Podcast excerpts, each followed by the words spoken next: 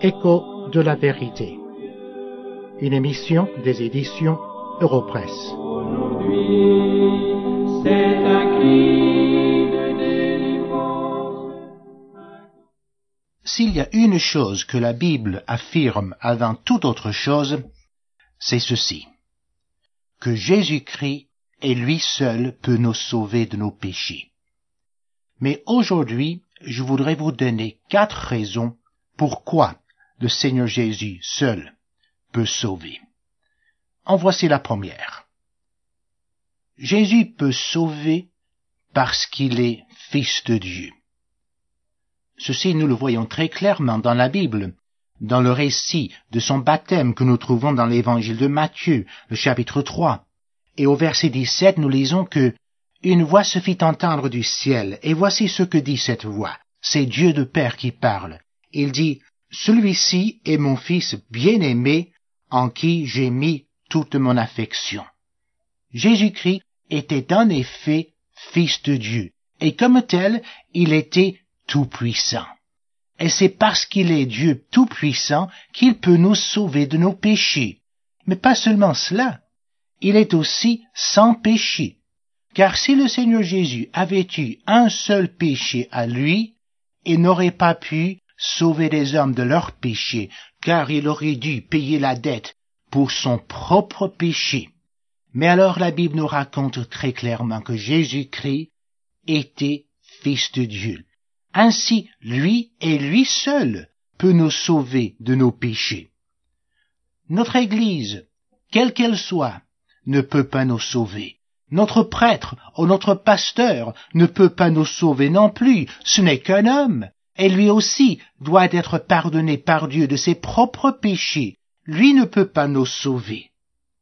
Et l'obéissance à la loi ne peut pas nous sauver. Car la Bible nous dit que la loi était notre pédagogue pour nous amener à Christ. Et notre propre justice, nos bonnes œuvres ne peuvent pas nous sauver. Car ces bonnes œuvres, la Bible nous dit, sont comme des vêtements souillés aux yeux de Dieu. Il n'y a qu'une seule personne qui peut nous sauver, c'est Jésus-Christ. La deuxième raison pourquoi Christ peut nous sauver, c'est parce qu'il est Fils de l'homme. À plusieurs reprises dans la Bible, nous lisons que Jésus-Christ était Fils de l'homme. D'ailleurs, il le dit lui-même très fréquemment. Et nous avons un de ces passages dans l'évangile de Jean, le chapitre 3 et le verset 14, où il dit, Comme Moïse éleva le serpent dans le désert, il faut de même que le Fils de l'homme soit élevé, afin que quiconque croit en lui ait la vie éternelle. Cette expression parle de l'humanité de Jésus-Christ. Il était en vérité Fils de Dieu, mais il est né d'une vierge. Il est devenu un homme. Il a vécu dans une famille comme la plupart d'entre nous. Il a souffert comme nous souffrons. Il était tenté comme nous sommes tentés, mais il n'a pas commis de péché. Et c'est parce qu'il était un homme comme nous, c'est parce qu'il a pu vivre une vie parfaite dans ce monde qu'il a pu donner cette vie en rançon pour plusieurs, comme nous dit la Bible.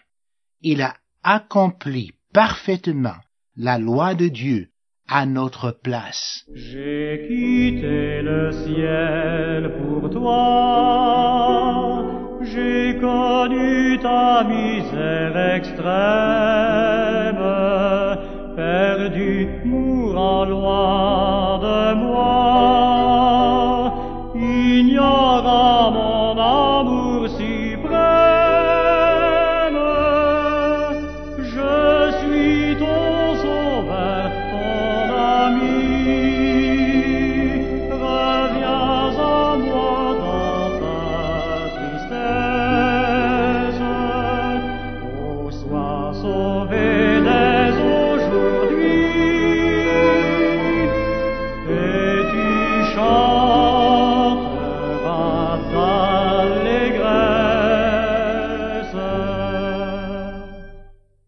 La troisième raison pourquoi Christ peut sauver les hommes de leurs péchés, c'est parce qu'il a donné sa vie comme sacrifice pour les autres. Ceci est très important, car la vie de Christ seul, aussi parfaite qu'elle soit, ne peut pas sauver du péché. Ce n'est pas tout simplement la vie parfaite de Jésus qui nous sauve, c'est le sacrifice de cette vie. Avant cela, il y a eu beaucoup de sacrifices dans le monde. Les sacrificateurs de l'Ancien Testament offraient tous les jours des sacrifices, des animaux, des taureaux, des brebis. Mais ces sacrifices ne suffisaient pas, car il fallait les répéter tous les jours. Mais la Bible nous dit que le sacrifice parfait de Jésus-Christ, qui a donné sa vie en rançon pour plusieurs, a satisfait la justice de Dieu une fois pour toutes. Nous lisons ceci dans l'Épître aux Hébreux, le chapitre 10 et le verset 11, où nous lisons Et tandis que tout sacrificateur fait chaque jour le service et offre souvent les mêmes sacrifices qui ne peuvent jamais ôter les péchés, lui, Jésus-Christ, après avoir offert un seul sacrifice pour les péchés, s'est assis pour toujours à la droite de Dieu, attendant désormais que ses ennemis soient devenus son marchepied. Lui offre un seul sacrifice. C'est le sacrifice de sa vie. Que pouvons-nous dire de ce sacrifice? Trois choses. Premièrement, il est volontaire.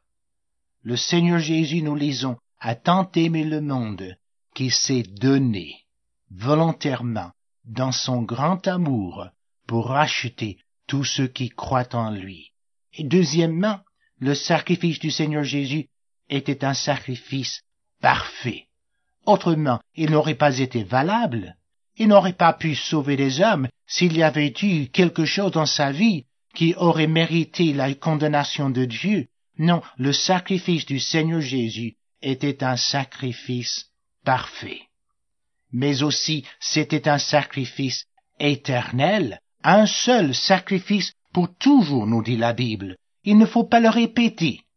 Jésus-Christ a offert une fois pour toutes le sacrifice parfait pour les péchés des hommes. Mais alors, à quoi servent nos propres efforts? À quoi servent nos bonnes œuvres? À quoi servent nos rites religieux? À quoi servent nos prières et nos larmes? Tout cela ne peut pas nous sauver. La seule chose qui peut nous sauver de nos péchés est le sacrifice parfait de Jésus-Christ à notre place.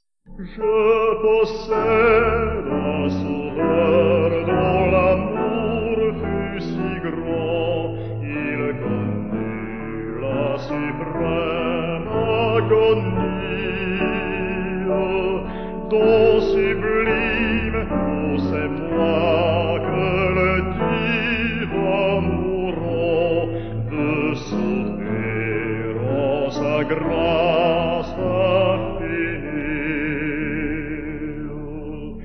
Jésus sauve